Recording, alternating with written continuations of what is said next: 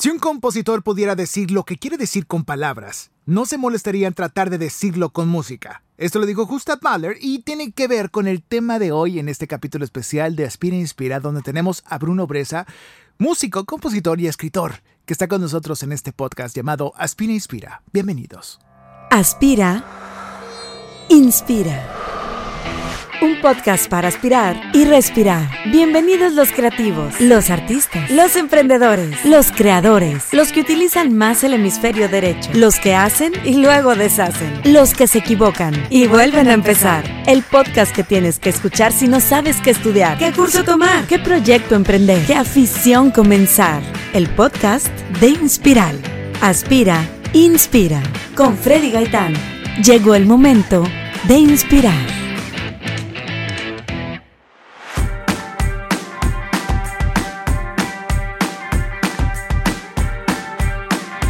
Así como lo escuchaste, está con nosotros Bruno Bresa, que de verdad es un gusto tenerlo aquí. Es un regiomontano que me trajo aquí sus piezas. Eh, lo hemos conocido, seguramente lo escuchaste antes, o escuchaste su obra o su música antes. Él es un compositor.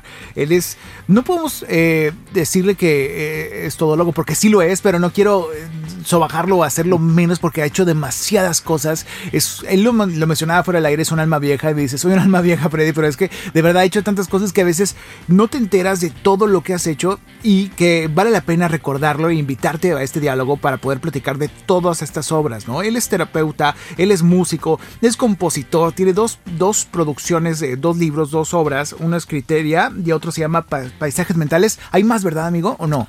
No, dos por el momento. Dos, pero estás cocinando ahí algo, algo nuevo. Tengo, tengo como dos libros, pero a, la mitad y así. Claro, va, va cosechándose poco. Bienvenido, Bruno, ¿cómo estás? Muchas gracias, Freddy, muy bien. Este, y pues muchas gracias a todos los que nos escuchan. ¿Ya habías estado en esta cabina antes?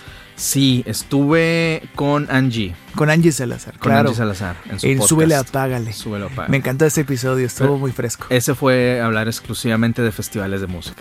Que es algo que te podrías especializar, ¿no? Que porque tienes grandes experiencias. Yo creo que has vivido en muchos, has tocado en muchos.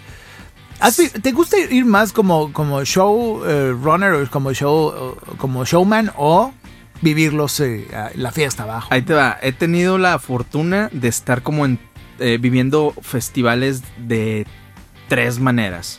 Una como manager, otra como artista y pues la, la, la, de fan, ¿verdad? La de melómano que va A, ver bandas, ¿no? Las tres tienen su, su, su, su, su toque especial. Sí. Eh, ahorita extraño un poco la faceta de artista, que espero que 2021 y pues, quitando ya todo esto de la contingencia se pueda eh, regresar a, la normalidad. Sí. Y, pues como artista con mi banda Búfalo Blanco, que estamos a punto de sacar nuevo material. Que tenemos que saber, ¿no? Eh, eh, Bruno Bresa es, ha sido nominado dos veces a Latin Grammy. En el 2007 fue por Mejor Canción Rock y en 2009 como Mejor Álbum Rock, ambos de Bolovan. De, de Eso fue con Bolovan. Que ahí eh, funcionabas, funcionaste, porque ya se acabó el proyecto de Bolovan, ¿no? Hace tiempo. O sigue vigente en algunos temas. Eh, tengo entendido que sigue vigente, eh, pero pues ahorita ya nada más queda Jera, que está ahí con otros músicos y creo que está sacando canciones. Eh, pero sí, esto digamos que fue en la época gloriosa. Ya, sí, claro, cuando era, en otra época. Cuando la gente compraba los discos, ¿no? Iba a Music and More o iba a Mix Up y te comprabas el disco y te gustaba. Yo alcancé a tener monitor de Bolovan eh, bueno, esta edición eh, eh, en disco, ¿no? Y me encantaba mucho la rola y me encantó la versión de, de Jimena Sariñana también. ¿Estuviste con la producción de Mediocre también, de Jimena Sariñana? Hay un crédito de productor en el disco de Mediocre de, de Jime, pero fue precisamente porque la versión que tú escuchas de Jimena de monitor la producimos nosotros. Ya, o sea, la hicimos nosotros y de hecho... Coacheaste esa canción, por así decirlo. La cuestión musical y todo fue a distancia. Claro. ella estaba en Ciudad de México, nosotros acá en Monterrey. Ella le metió sus, uh, uh, su, su, interpretación. Sí. Pero la idea original era nosotros meterla como un bonus track al final del disco de monitor. Claro. De hecho, las personas que tienen el disco de monitor escuchan la última canción, dejan pasar un minuto y empieza esta canción que no está anunciada. Ya. A ella le gusta tanto y a la disquera le gusta mucho la versión que ella decide incluirlo en su disco eh, debut, que fue mediocre. Qué genial. Me encantó ese disco. Fue fantástico. Buenísimo. Y me encantó conocer en aquel tiempo a, a quien fue su productor, Balta Hinojosa. A Balta, ¿Tú lo lograste conocer? Eh, no, no. Pero sabías no, quién era. Pero sé perfectamente quién es. Muy No, talentoso. Muy talentoso, eh, gran compositor, gran productor. Y, y- y igual que tú, o sea, también, o sea, lo que vi, lo que escuché como lo van, porque yo también crecí un poquito con esta avanzada regia. A lo mejor no tanto como muchos que sí dice, se proclaman super fans. Me hubiera gustado mucho ir a verlos eh, en varias ocasiones. Creo que sí me tocó verlos en algún expotec o algo así. alguna, Uy, alguna expo hace un buen. Ajá. Pero me encantaba Buloban, ¿no? Y me gustó mucho Monitor, me gustó. eh, bueno, aquí también comentas que fungiste como compositor, como baterista, como pianista en diferentes producciones o obras de Buloban, como Sin Aliento, Hogar. eh, también con Plastilina Mosh estuviste ahí también eh, tocando la batería. Sí, este, por ahí grabé un par de tracks en, en un par de, de sus discos. Pero ¿cuál es tu instrumento base que dices tú? Uf, me fascina este. Batería. Yo soy baterista. Sí, sí, sí. Yo soy baterista. Pero también le haces al piano y a la guitarra. No, no, ¿No? realmente. Yo compongo en la guitarra, Ajá. pero si tú me dices de que, a ver, aviéntate esta canción, pues realmente te diría de que no, no me lo pidas. Ya, este, claro. pero, o sea, vaya, eh, es, es mi manera de componer generalmente con la guitarra, no tanto el piano. Ya. Y, pero mi principal instrumento es la batería y ahí le pegamos un poquito todo. ¿Qué estuviste haciendo con Intocable en el disco de X? ¿Hiciste eh, regrabación de baterías o algo así? O? Todos esos son créditos, los que estás, este, los que tienes ahí en la mano, son créditos de músico eh, de, pues, de, de- de grabación. Claro. Entonces ahí en el disco 10, Ajá. que cumplía 10 años Sí, sí, intocable, sí. era su disco 10, que fue un Aire. discazo. Ajá, eh, invitaron a Bolovan y a varias bandas Ya, a hacer sí, versiones cierto. de sus canciones. ¡Claro! ya me Entonces- acordé. Entonces por eso está ahí como que en la sección de, De discografías selecta. es que tengo, tengo aquí los materiales, nos hiciste llegar ahí eh, tus Pero créditos tengo una historia con Intocable muy padre. ¿Sí? Este, llegué a ser eh, drum tech, o sea, el técnico de la batería, de- Ajá. de- en este caso de René, de Intocable. ¿Qué hace un drum tech en un escenario, en un concierto?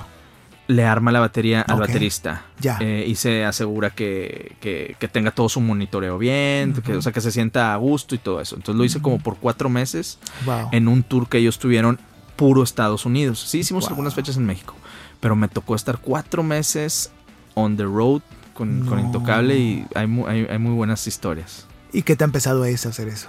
Es muy cansado, Sí. la verdad. Agradezco la oportunidad, pero creo que no lo volvería a hacer. ¿No? O sea, tú Este- tienes que armarla toda, no tienes staff, no tienes quien te apoye. O bueno, obviamente hay un staff O sea, general. el- el, eh, sí, el staff general, pero el drum tech es el, eh, el de la batería exclusivamente. No, Sí. no se va a meter a cargar una guitarra No, no. ni afinar una guitarra, no. Afina la batería, la arma y todo. Pero siempre es, el, es el, el instrumento más difícil. De hecho, la- o sea, yo me acuerdo mucho, yo llegué a tocar en grupitos así de, de gruperos y todo, y siempre era el show de que no, ensayan en mi casa que ya tengo la batería armada. Qué flojera armarla en otro lado a cada rato, pero tú lo hacías en cada escenario. Sí, sí, sí, claro. tú llegabas y- a montar la batería de René, se llama. de René, sí, Son, son cuatro fechas por semana, o sea, Dios jueves, viernes, santo. sábado, domingo, a veces Hiciste brazo. semana. No, no, hasta sí, estaba al, al mero Eras un pedo, chavo, eras estaba- un chavo. al mero pedo. Eh, claro. Este, y no, y sí se agradece la oportunidad y todo, y luego, pues Claro. digo, René, que es muy especial y un poco obsesivo con su batería. Es que es, es Es, un este, super músico Ajá. también. Sí, sí, sí, súper músico, pero digo, te pongo el ejemplo ya yo como Claro. artista, yo de baterista, pues Sí. claro, eh, siempre tenemos un, un- un staff o un drum tech, pero yo soy de lo más relajado que hay. Aparte que utilizo una batería un poco con menos piezas a la que usa René. eh, René en este caso. Claro. Digo, son géneros muy diferentes porque él mete. De repente tiene un timbal por ahí, unos timbales. Sí, no, algo. trae timbales y octobans y como 40 cencerros. No, qué loco. 18 platillos, una cosa. Nada así. más. Sí, sí, sí. Pero bueno, eso lo hiciste hace tiempo Ajá. en esas giras. ¿Qué- ¿A quién más acompañaste en esos inicios? ¿Como músico? ¿Ya componías ahí? Sí, ahí ya componía. Pero ya tenías Eh, bueno, piezas- Realmente yo, la primera canción que hice, digo, igual y todos tenemos una historia así, pero la primera canción que hice fue como a los 11 años más o menos. Wow. Y hablaba de un centro comercial. ¿Y de Y qué de se hecho creo trataba? que la canción se llamaba El Centro Comercial.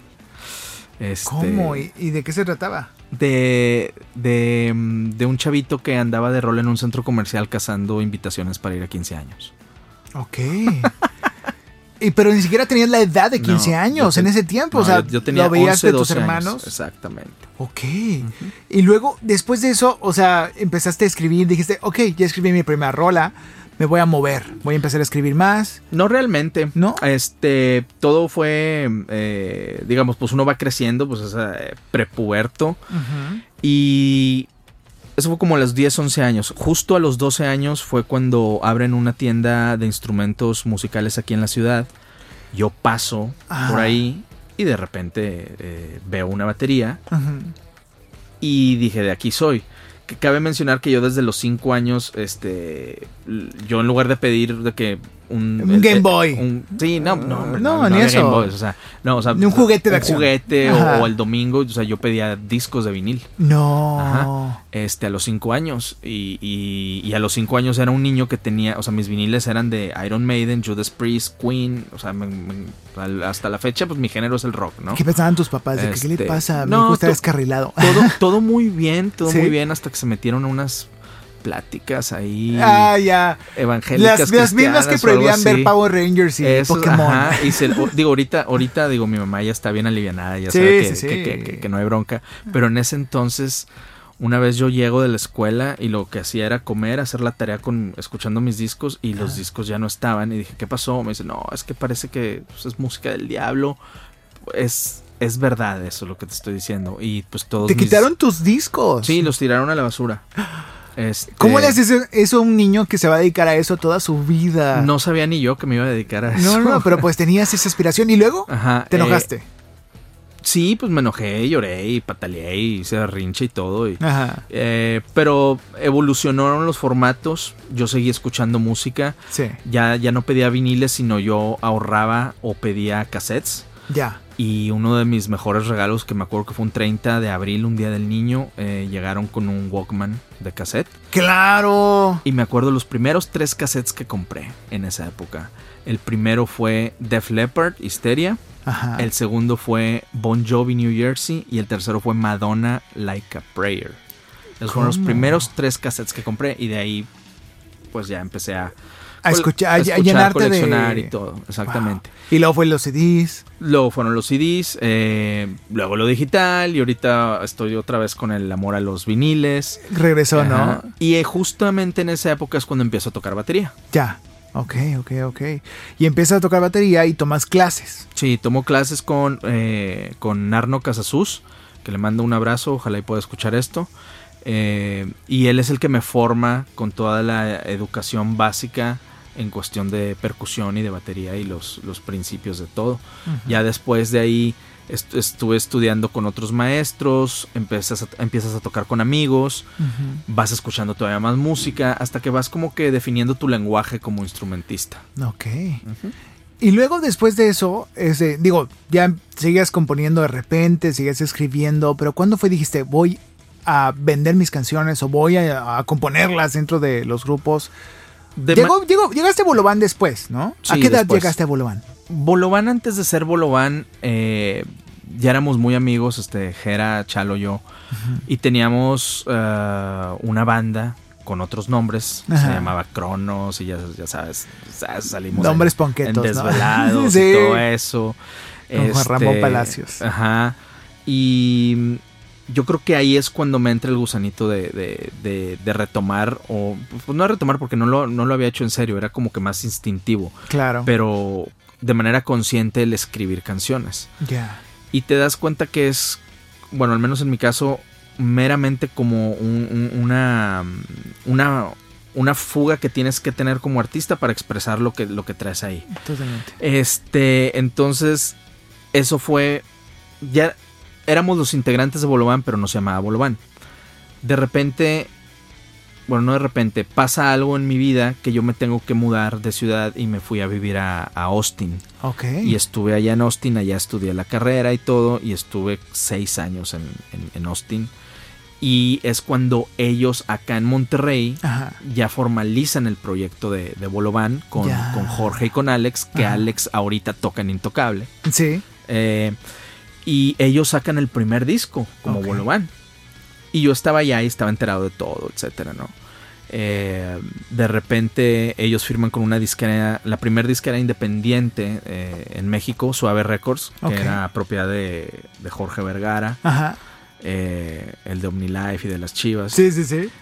Y, y ellos eh, les va muy bien. El primer sencillo fue Ella es Azul. No sé si te acuerdas de Ella es Azul. Sí, pero yo todavía no, todavía no regresaba o no me reintegraba con ellos. A ese proyecto. Después ellos tienen un- un- una gira muy, muy exitosa en España. Y cuando regresan a México se enteran que la disquera está en quiebra. No. Sí. Entonces, este. Pues ni hablar, disquera en quiebra y todo. eh, y ellos también estaban como en una reestructuración de manera interna. Ajá. Y me hablan, yo estaba en, en Texas y me dicen, oye Bruno, pues qué onda, te vienes, este, traemos planes, vamos a, pues queremos hacer el, el nuevo disco, pero ya, no tenemos disquera, entonces es como empezar desde cero. Va, entonces me, me regreso Ajá. y fue cuando empezamos a la preproducción y composición del disco Monitor, wow. que ese fue un hitazo. Así es. Entonces empezaron a moverse. ¿Qué, ¿Pero qué tenías ahí? ¿Unos 18, 20, 21 años? 22 no, años.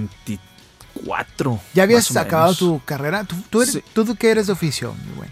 Yo estudié en Texas una carrera que es como técnica, eh, le llaman un associate degree, que es commercial music management. Órale, o sea, te Entonces metiste es, el, de es- lleno. es el music business, pero me tocó estudiarlo antes de la era digital, antes Ya. de Napster. Ay, no, Así te la pongo, no. antes de Napster.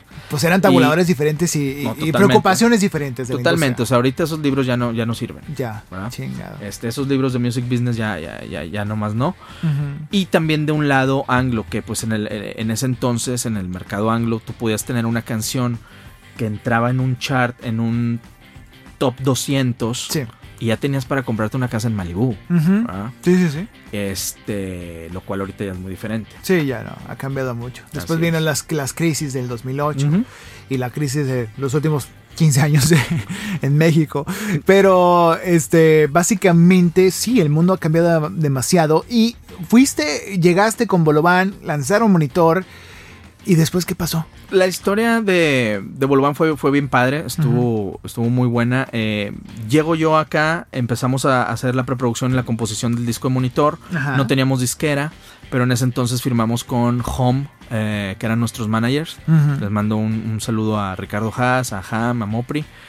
Y, y en ese entonces esa agencia Home pues, traía muy, muy, un muy buen roster. Zoe, traía Zoe en ese entonces, traía No. Kinky, traía Quiero Club, em, a nosotros y a Jumbo. Ok. Entonces eh, empezamos a trabajar con ellos eh, ya como management, pero sin disquera todavía. Y para el disco de monitor hablamos con eh, otro gran amigo que fue el productor del disco, Sacha Trujeque, eh, que pues él ha trabajado co- con infinidad de bandas y pues entre ellos Gustavo Cerati. Wow. Eh, y él en ese entonces vivía aquí en Monterrey. Hablamos con él, le dijimos, oye, pues queremos regresar, traemos este disco, escuchó, él escuchó las canciones y le apostó, dijo, ¿saben qué? Lo hacemos. Hicimos el disco con él. Eh, se, se- se va él a México, se sienta con una persona de, de Universal Music, en ese entonces, Robbie Lear, y Robbie Lear dice, vénganse para acá, los quiero. Y firmamos el contrato con Universal. Wow. Eh, y estuvo bien padre. Sacamos el, el disco de Monitor, que pues bueno, Monitor fue el primer sencillo y fue tan exitoso que no nos dejaba aventar un segundo sencillo.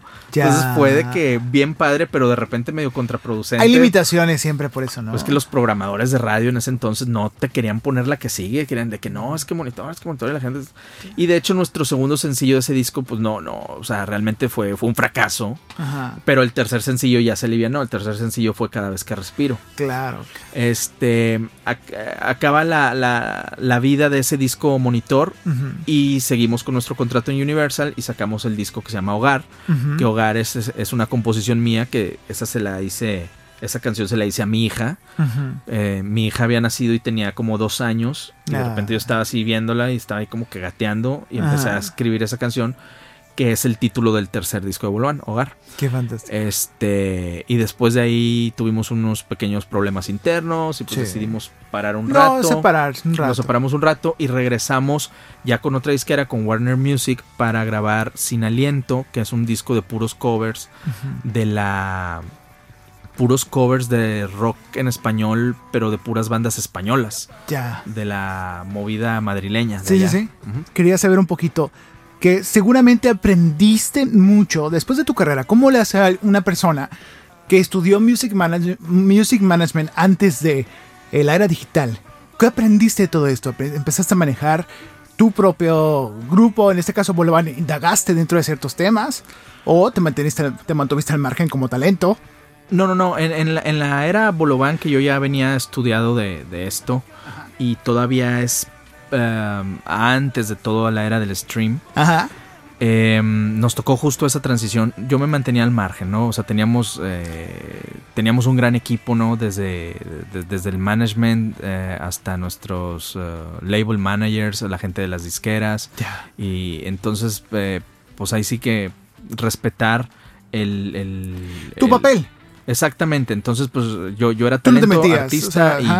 Y digo, claro, claro que, opinas, ¿no? Y de que, oye, pues, sabes que esta estrategia no me parece, ¿qué te parece si mejor hacemos esto? Pero, pero es todo un consenso, ¿no? Claro. Eh, pero ya te tocó después hacerlo tú, o sea, como sí. responsable de otra banda, ¿no? Exactamente pasa el tiempo y me di cuenta de que todo lo que había estudiado no, no, me, iba a servir para nada. Ajá. Este, pero ciertos fundamentos me sirven para fundar una disquera independiente que es actual. Esto, esto existe desde el 2017 para acá, tres años, que se llama Atlas 32, en conjunto con, mi socio Rudy Martínez.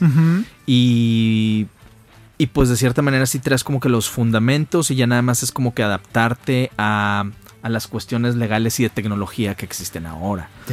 Pero, pero el management de cómo, cómo tratar a un artista, ese tipo de psicología y todo eso, eh, eso siempre va a existir. Claro, la logística, ¿no? bueno, sí, la logística, eh, exactamente, pero pues ahora ya tienes que lidiar con, pues con, con, la cuestión del stream, con las agregadoras, que con los... Ah, las redes sociales de cada integrante. Totalmente. Wow. ¿Crees que sea más difícil hoy en día? Eh, no, ¿O es creo, más que, fácil? creo que es más fácil. ¿Sí? Es, es más fácil. Creo que antes había así como muchos.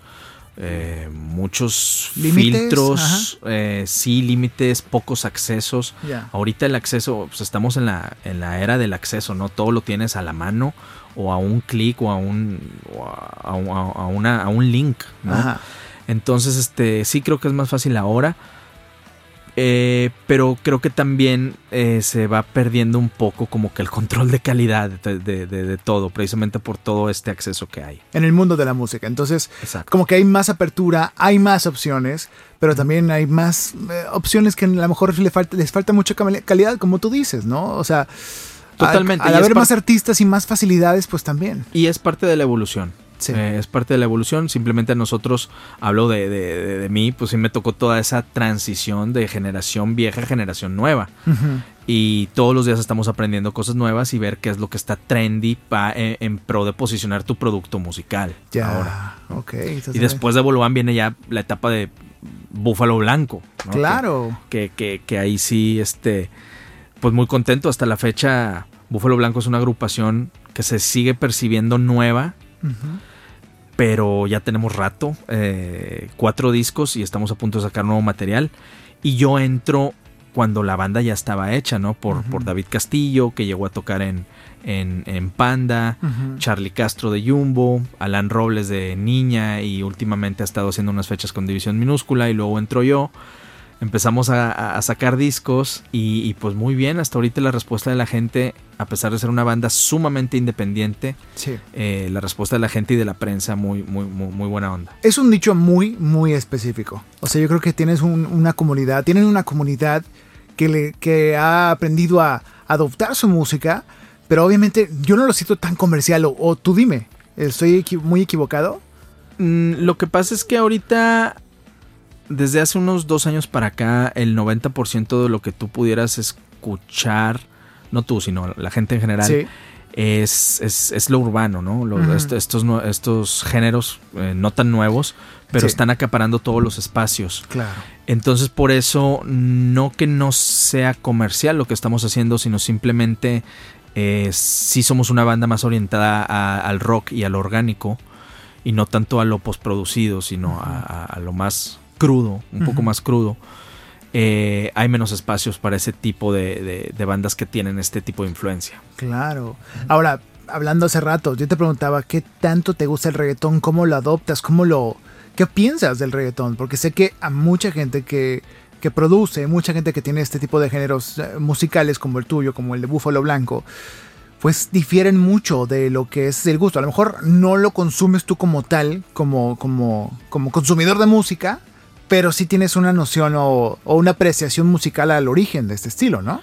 Totalmente. Eh, con el paso de los años he descubierto que algo que me gusta mucho es la etnomusicología, que pues habla de, de, de los orígenes y las raíces de, de del folclore de la música, de dónde viene la música y cómo es su interacción social, eh, la importancia que tiene los ritmos con las culturas. Entonces, para contestar tu pregunta, no estoy en contra del reggaetón. Em, de hecho, el, el- el origen del ritmo que uno pudiera pensar que es algo sumamente latino y que lo es, ah, o sea, sí lo es, pero el origen del, del ritmo del... Eso es, es- es- es una raíz del Medio Oriente, es una raíz árabe. O sea, no, no todo viene de Latinoamérica. No, Como no, pensábamos, ¿no? No, no todo. O sea, so- to- todo está fusionado y, y- y- y- y todo es una mezcla. Pero la raíz podría ser de allá. La raíz del, del ritmo, particularmente, es del Medio Oriente, eh, de cultura persa, lo que es ahorita Irán. Eh, y así, si te pones a ver eh, con un chorro de géneros, vas a decir, wow, ¿de dónde viene esto? O sea, no te, no- a lo mejor no te imaginabas que, que la salsa realmente se, se hizo en Nueva York. ¿En serio? Ajá, claro, con toda la migración de músicos eh, cubanos, eh, puertorriqueños, eh, dominicanos y toda esa fusión, pero el término como lo conocemos actualmente pues se, se hace en Nueva York. Y es lo mismo que pasa con el reggaetón. No estoy en contra del reggaetón, eh, de hecho hay muchas cosas que me gustan como Tego Calderón, hay muchas cosas ya como más urbanas, no tan... Mencionaste Residente hace poco, que también ha hecho cosas eh, Es- muy brillantes, Es un gran escritor. alejado del género original, por así decirlo, cuando de repente mete unas baladas o acá una... Pues Está es genial, ¿no? Es un gran escritor, Sí, o sea, eh, no por nada tiene tantos reconocimientos y ta- ta- tanto, tanto engage con, con la gente y muchos lo pueden odiar por, por, por sus cuestiones políticas porque sí. Le gusta meterse. Porque es visceral. es visceral y Ajá. muy radical, pero tiene un gran talento y, y, digo, yo estaría encantado de que mañana- colaborar con de él. colaborar con el hombre, claro, claro, claro. Yo creo que muchos. Y, bueno, ahora aquí viene también esta, esta cuestión, ¿no? Tú como, como no como productor, como músico, compositor, adaptarse a estos nuevos tiempos y sabes que la música está dentro de, apasionada con este género de estos ritmos latinos, urbanos.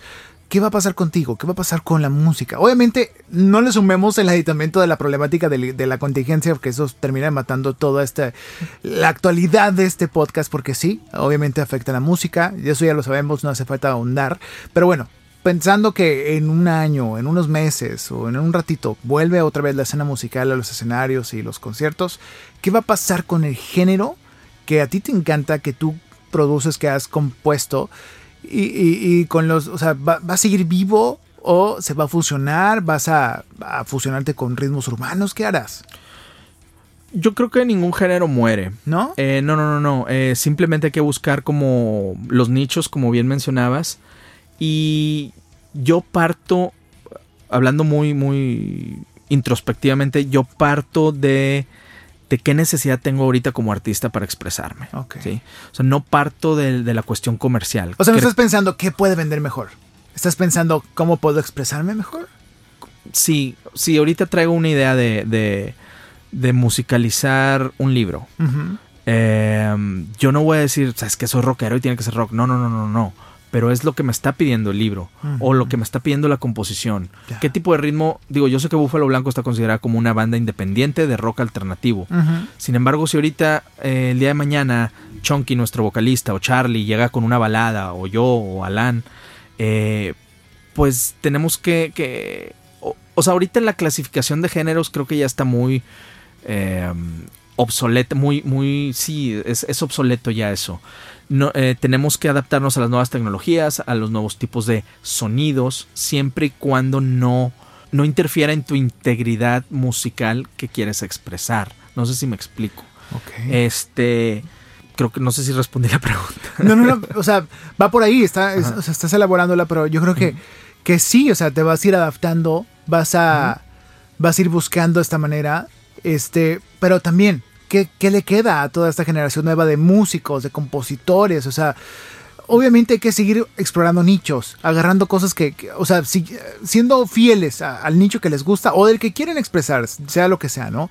Pero ¿vale la pena irse a lo comercial? ¿Vale la pena fusionarse con lo urbano? ¿O tú consideras que, que sean románticos, ¿no? Porque una cosa es vender y otra cosa es hacer. No, no, yo, yo creo que lo que vale la pena es, es, es seguir fiel a lo que te está dictando la necesidad que tú tienes de expresarte. Te voy a poner un ejemplo. Yo ahorita me puse a hacer canciones no para Búfalo Blanco ni para nada. Yo me puse a hacer canciones para Bruno. Y ahorita traigo un proyecto de ocho temas que son cero rock, Pero estoy experimentando en la electrónica, por decirlo así. Ok. Este, entonces, eh, eh, yo tengo un lema por ahí, este, que es la cosa es hacer cosas. O sea, no podemos encasillarnos porque en estos tiempos el encasillarte a algo te cierra las puertas. Pero sí mantenerte fiel a una postura artística antes de lo comercial. O sea, a lo que quiero decir es de que, oye, ahorita está pegando el reggaetón, hagamos reggaetón. No, no va por ahí. ¿Por qué? Porque no vas a ser honesto y lo que capta a la gente es tu honestidad. O sea, tú lo que tienes que transmitir es, es, es, es que tu mensaje es honesto independientemente de qué género sea. Y eso es como que hace mejor empatía, creo yo. Claro, ok. Creo que va por ahí. Ahora, eh, además de ser compositor, de ser músico, también escribes, que ya platicamos al principio, tienes estas dos obras y son, eh, son textos que estuviste, que llegaron a ti o dijiste tú, "Oh, voy a escribir, ¿Cómo, cómo, ¿de dónde viene la inspiración para poder hacer este tipo de, de producciones, de, bueno, de obras, por así decirlo? Bueno, eh, te cuento la historia así bien, bien rápida. A ver. este, eh, tengo dos libros publicados. eh, uno se llama Criteria, que fue, eh, fue publicado en el 2015, Ujú. y Paisajes Mentales en 2018. Ujú. ¿Cómo surge esto? Eh, una vez, eh, me acuerdo perfectamente del día que sentí el patadón en la nuca de que quiero escribir. Estaba tocando con Bolovan. Ajá. Teníamos un, un- un show en la ciudad del Paso, Texas. Llegamos al Paso y estábamos, eh, hicimos el check-in del hotel y todo y teníamos como que un rango de tiempo entre la comida, la prueba de sonido y descansar tantito para ya después irte al show, ¿no? Lo primero que hicimos fue comer. Después de comer, pues la mayoría se fue a descansar en lo que hacías la prueba de sonido. Y yo no andaba cansado. Yo terminé de comer y yo andaba como que un poco inquieto, un poco ansioso. Y decidí salir del hotel, caminar unas cuadras. Ya ves que pues allá están como que las plazas. Y está el hotel, y está el Target, y está miles de tiendas. Eh, hay una tienda que me gusta mucho que es una librería y revistería que se llama Barnes Noble. Claro. sí. Entonces dije, pues, ¿sabes qué? Pues yo voy a ir a Barnes Noble ahí a matar el tiempo y luego Te echas un café. Sí, me eché un café porque no tenía ganas de encerrarme en el cuarto en lo que íbamos a la Sí. prueba de sonido. Ajá. Voy al Barnes Noble y me acuerdo que me dije, iba caminando y me dije, quiero comprarme un libro, quiero encontrar un libro que me vuele la cabeza y que valga menos de lo que traigo de viáticos, que son 25 dólares, Claro. 22 dólares, ¿no? Bueno, entonces voy y empiezo a recorrer todo Barnes Noble y los libros y esto y todo. Estuve como una hora fácil y ya estaba como que nada me convencía. De repente me meto a un, a una, a un pasillito con unas repisas ahí medio olvidadas que, que los libros ni siquiera estaban, las portadas dando de frente, estaban, Estancadas así de lado. ¿no? estancadas de lado. ajá. Y empiezo a ver títulos y de repente veo un título que me llama la atención. Y es un libro que se llama The Art of Worldly Wisdom. Eh, autor Baltasar Gracián. Entonces lo veo y lo saco, me llamó la atención el título, ¿no? Ujú. Es muy pretencioso. claro. Entonces, eh, las primeras dos páginas que, que empiezo a ojear y a medio leer así a, a grandes rasgos, me volaron la cabeza esas dos páginas. Ok. Entonces yo dije, wow, ¿qué es esto? Y empiezo a ver como que la historia del libro. O sea, en el prólogo decía de que este libro fue escrito en 1647. 1647. Y Baltasar Gracián fue un eh, sacerdote jesuita que empezó a escribir acerca de la crítica social, etcétera, etcétera. Y me, llamó mucho la atención la manera en que estaba escrito el libro. Ajá. Porque está escrito en aforismos. Eh, los aforismos, ahí este, para, para la gente que, que se pregunta qué es un aforismo, Ajá. eh, son como pequeños telegramas que encierran un concepto. Entonces tú tienes que decir eh, lo que tú percibes. Tú como lector. tú como- eh, no, tú, No. Como, tú como escritor Ah, ok, ok. tienes que resumir como en un telegrama lo que tú piensas de un concepto. Ya, ya, como liners, así nada más. Exactamente. Esos son los aforismos. Y lo deja a interpretación del, del lector. O sea, hay- unos que son muy como, como tajantes objetivos. ajá, y otros En mi ah, más abiertos. Exactamente.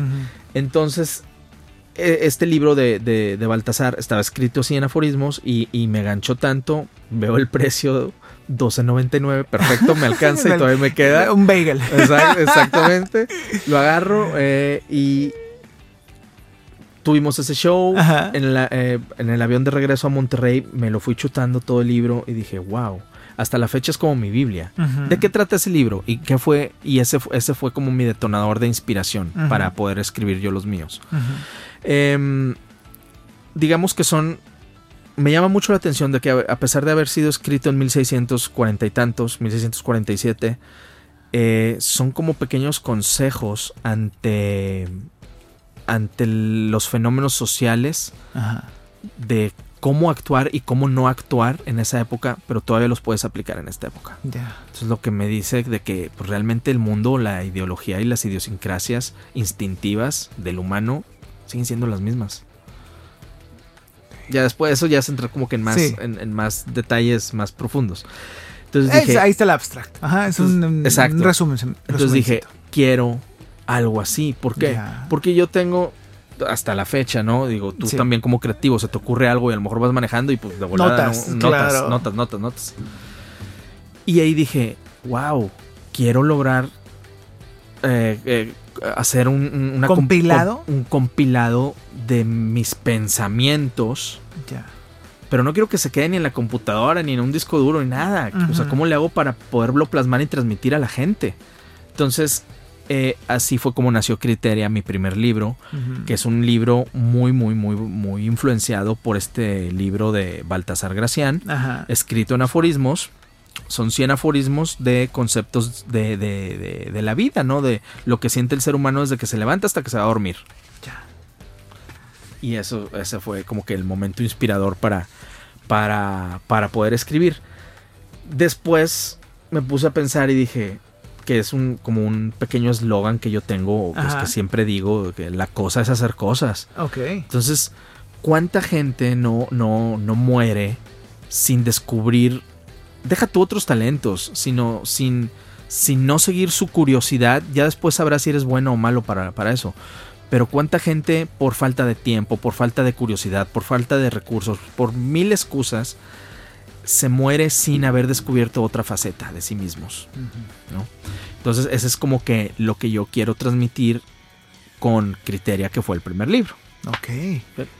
Y estos eh, dos libros, este, pues son los. El otro es Paisajes Mentales, que, está- que también lo estoy leyendo apenas. Estoy teniendo esa experiencia de abrirlo y de leer algunos, algunos versos. ¿Los puedes encontrar en plataformas digitales o no? No, estos están solamente en físicos. eh, eh, los puedes encontrar ¿Los en. puedes pedir o no? O sea, me, por. lo- me los pueden pedir a mí. Ajá, en tus Y- redes. O sea, te eh, pueden ajá. decir y tú haces un envío y, Y en. Pues en Porrúa. Ok. Están en Porrúa y en Publiarte. Después de esto, pues bueno, eso fue lo, lo último. Paisajes Mentales salió en el año. 218. 218. ¿Qué sigue? O sea, dices tú que tienes ahí cosechando unos libros que pues cuando llegue el momento los vas a sacar. Pero Pues los, los quiero terminar quieres primero. terminar, Es ¿sí? nomás que ahorita.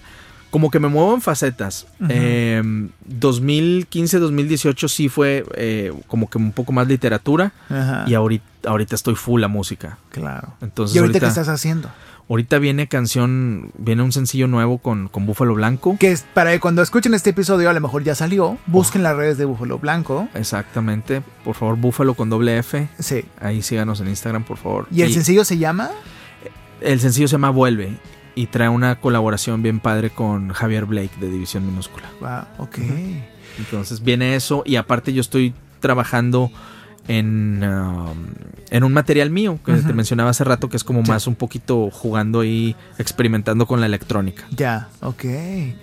Y pues queda Bruno para rato, ¿no? Con más contenidos, más materiales. Yo creo que eres un, un- un creador eh, multidisciplinario. O sea, yo creo que tienes, tienes muchas facetas que, que no conocía yo porque yo te había visto en eh, cuando viniste aquí para grabar el podcast de Angie, después con Patti Aguirre, que estuvo también en este podcast, con Rudy Martínez, que por ahí te mencionó también, que estuvo aquí. Y de- decía, tenemos que tenerte, tenemos que, que compartir tu historia, compartir un poquito de lo que has hecho. y, invitarte a que nos dejes algo, ¿no? Que nos recetes algo que tú digas, un consejo, ya nos dijiste, hacer las cosas, hay que hacer las cosas, pero también, ¿qué otro consejo nos puedes dar para creadores de contenido, ya sea productores musicales, compositores, escritores? ¿Qué sugieres? ¿Qué te hubiera gustado a ti de hace 15, 20 años que te dijeran cuando estabas empezando o, estabas viendo cómo iniciar en todo esto? ¿Qué, hubieras, te, ¿Qué te hubiera gustado escuchar? De alguien con tu carrera. Híjole. me, hubiera, me hubiera gustado escuchar de que y bueno, y esto se lo digo a la, gente o a las nuevas generaciones o que traen así inquietudes de, plasmar algo y dejar algo de legado. No, no, no tiene que ser exitoso. El chiste es, dejarlo para la posteridad ¿no? y para la humanidad. Eh, no se queden con las cosas adentro. Eh, traten de aprovechar la mayor parte del tiempo mientras estemos sanos y jóvenes. Eh, porque... Mm, ah, y rodéense de personas con las que está seguro que vas a poder compartir esto pasando los años. Te digo, o sea, me pongo en una retrospectiva a pensar este, otras etapas de mi vida que era un poco más joven y, que a lo mejor tenía un poco más de apoyos y ese tipo de cosas.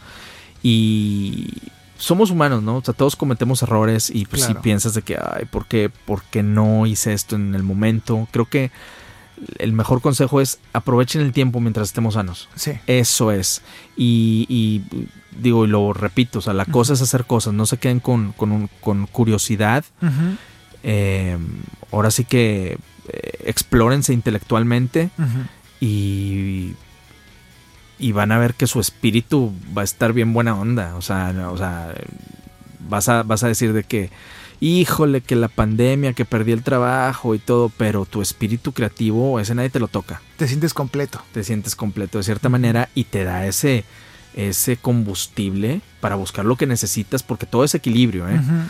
Otra cosa, estamos en tiempos en el que el arte, o en mi caso la música, es una gran parte de mí, pero solo es una parte de mí. ¿eh? O sea, o sea, digamos que sí es mi brazo derecho, pero tengo un brazo izquierdo y tengo dos piernas. Y tengo una espalda. O sea, véanlo de esa manera. O sea, no poner todos los huevos en una sola canasta. No. No. Yo creo que ahorita eh, aquel dicho de que el que mucho abarca, poco, es falso. Es falso. o sea, hay que tener equilibrio y balance pero todo se puede lograr en pro de que tu espíritu esté bien. Y ya después las, las cuestiones eh, exitosas o que si esto te deja dinero o no, eso es por añadidura, creo yo. Claro. Pero sí abarcar de todo y de lo que te guste de lo y de lo que seas mejor. Claro, sí, sí, sí. Totalmente. Sí, sí, totalmente. Sí, o sea, que, te mantenga el espíritu contento. Porque si no, o sea, es la mejor forma de evitar una depresión. Sí, sí, sí. Me explico. Y, que en esos tiempos se da más y que todos tenemos en cierta ansiedad en ciertos momentos. Yo creo que la mejor manera de combatirlo es eso totalmente, y las nuevas generaciones por alguna razón están muy susceptibles a, temas de ansiedad y, de, y, de, depresión. Entonces, este, eh, no se queden con las ganas de hacer las cosas y, alimenten su espíritu. Eh, eh, la mejor manera de alimentar el espíritu es a través de la mente. Ok. Creo yo. ¿Cómo te encontramos en redes, mi querido Bruno? Bruno Bresa, B grande, doble S, o sea, B-R-E-S-S-A. ¿Subes cosas en Instagram y en, Facebook? Pero bien, bien tranqui, ¿eh? O sea, eh, más en Instagram. En, Facebook eh, no tanto. Pero próximamente voy a estar subiendo más cosas con el lanzamiento de Búfalo Blanco. Y traigo la idea de sacar algo de material mío a finales de este año o probablemente 2021. Qué genial. Pues estamos esperándolo. Entonces, te seguimos ya en redes sociales, Bruno. Gracias por compartir con nosotros este podcast. No, muchas gracias a ti, Freddy. Gracias por la invitación y aquí estamos a la orden. Me encanta que hayas venido y, creo que a todos nos sirve todo este aprendizaje y, hay que hacer las cosas. Lo que hay que hacer es hacer las cosas. ¿Así era la frase? No, perdón, me equivoqué. Sí, sí. La cosa es hacer las cosas. La cosa es hacer cosas. Quiero una camiseta con eso. Cuando la saques, tengas tu, tu merch y todo, que ya pronto lo sacarás con estos libros. Tienes que ser un e-commerce, cañón. Sí, ¿verdad? Hay que platicarlo. Hay que armar un e-commerce para poder tener una playera que diga la cosa es hacer las cosas. Fíjate, estás poniendo un ejemplo de que, o sea, a mí no se me ocurre, pero no significa que no lo, no lo, que no, lo vaya a hacer, que no, o que no lo deba hacer. Entonces, ahorita el artista o el creador debe pensar en todos esos aspectos, no nada más por monetizar, sino para ampliar pues el horizonte y el, y el negocio. Al final es un negocio. Al final es un negocio, claro. Es un proyecto y te da de comer eh, mucho o poco lo que sea. O sea, tú puedes dejarlo y a lo mejor eh, no sé, o sea, a lo mejor en 15 años, en 20 años, alguien va a descubrir tus libros o tu disco y, alguien en, no sé, en Dinamarca y va a decir, oh, lo voy a publicar y lo publica, se hace viral en aquellos tiempos y la gente busca, no sé, dejar cosas, como tú dices, dejar cosas en la humanidad, dejar todas tus obras y en este caso merch también, tus libros, porque yo te decía, ¿dónde los consigo? Tú, me, tú nos hiciste llegar aquí unos, pero también este, que la gente los pueda encontrar, que te contacten en redes sociales para que pueda hacer la compra y también próximamente, pues ojalá que podamos tener ahí una página. Sigan las redes sociales de Bruno Bresa. Ya comentó el Twitter, es arroba Bruno Bresa, tal cual. Todo está igual. Bruno Bresa en Facebook y en Instagram. Gracias, Bruno, por todo esto que nos compartiste. Gracias a ti, un saludo a todas las personas que te escuchan y nos vemos pronto. Nos vemos pronto, nos escuchamos pronto. Gracias a ti por escuchar este podcast vocacional por experiencia. Recuerda que este es el podcast dirigido a las personas que están buscando qué proyecto empezar, qué camino emprender, qué curso tomar. Todo esto es Aspira Inspira, el podcast, un podcast para creativos como tú y como yo que estamos buscando cómo tener o llenar este combustible. Y justamente hoy Bruno Bresa lo hizo en este episodio. Gracias, nos escuchamos en un próximo episodio de Aspira Inspira. Hasta la próxima. Acabas de terminar un episodio más del podcast Aspira Inspira, el podcast para creativos, para creativos o de los que quieren serlo. Escucha los demás episodios en Spotify y Apple Podcast. Esta es una producción de Freddy Gaitán en Inspiral México. Visita www.inspiral.com.mx.